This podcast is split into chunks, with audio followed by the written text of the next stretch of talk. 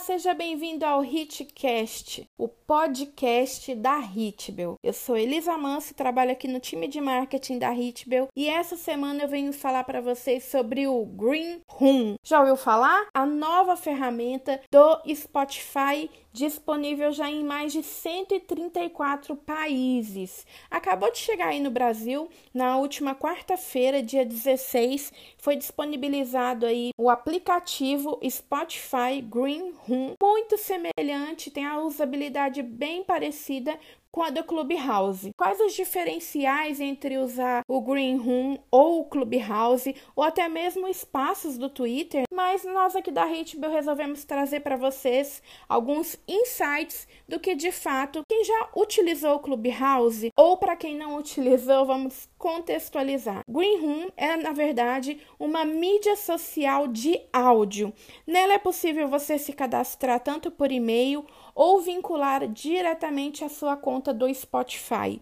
Nela você consegue abrir salas de bate-papo em áudio e que você pode receber ali até mil pessoas para participar dessa sala. O que rola aí do, no uso do aplicativo é que quem cria a sala é chamado de host, ou seria o moderador da sala, para subirem ali como speakers, para serem pessoas que estão conversando ali com o moderador sobre N assuntos. Você pode falar sobre qualquer tema. E o diferencial real oficial do Green Room é que além dele ser uma ferramenta ligada ao Spotify, tem né, a chancela do Spotify, que é a maior plataforma de áudio do mundo, né? Tanto na área de podcast quanto também de música. Ele te permite, quando você abre a sala, você habilitar para que o áudio daquela sala seja gravado e o áudio é enviado por um e-mail, para o e-mail que você colocar ali na hora que você abre a sala. E assim que a sala finaliza, você recebe no seu e-mail uma cópia do áudio e você pode editar em um aplicativo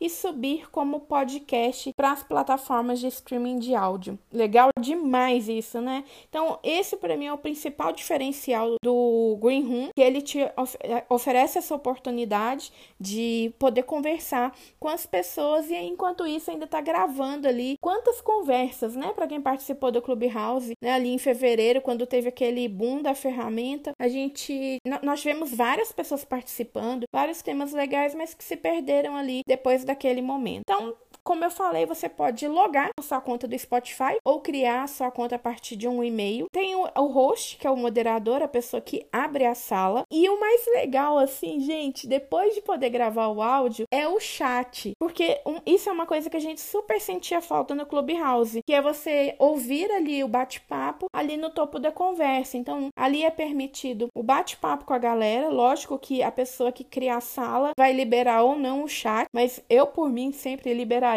porque vai ser um espaço ali de enriquecimento. É permitido compartilhar links no chat, então é uma oportunidade de quem está divulgando um trabalho, um músico que está divulgando um lançamento, colocar o link do pré-save dele ali, colocar o link do site, colocar a agenda e também é possível publicar GIFs. Ele tá ligado lá o, o GIFI e é possível você utilizar GIFs também para melhorar a sua comunicação.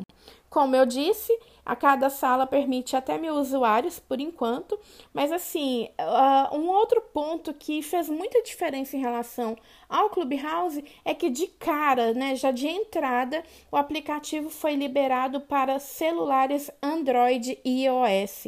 Não houve essa diferenciação, não precisou de convite para entrar na rede. Você entra na hora que você quiser, convida quem você quiser, e isso é muito bom, faz muita diferença, porque cerca de 80% dos usuários de telefone do Brasil utilizam a plataforma Android. Então tá liberado para a galera, para geral.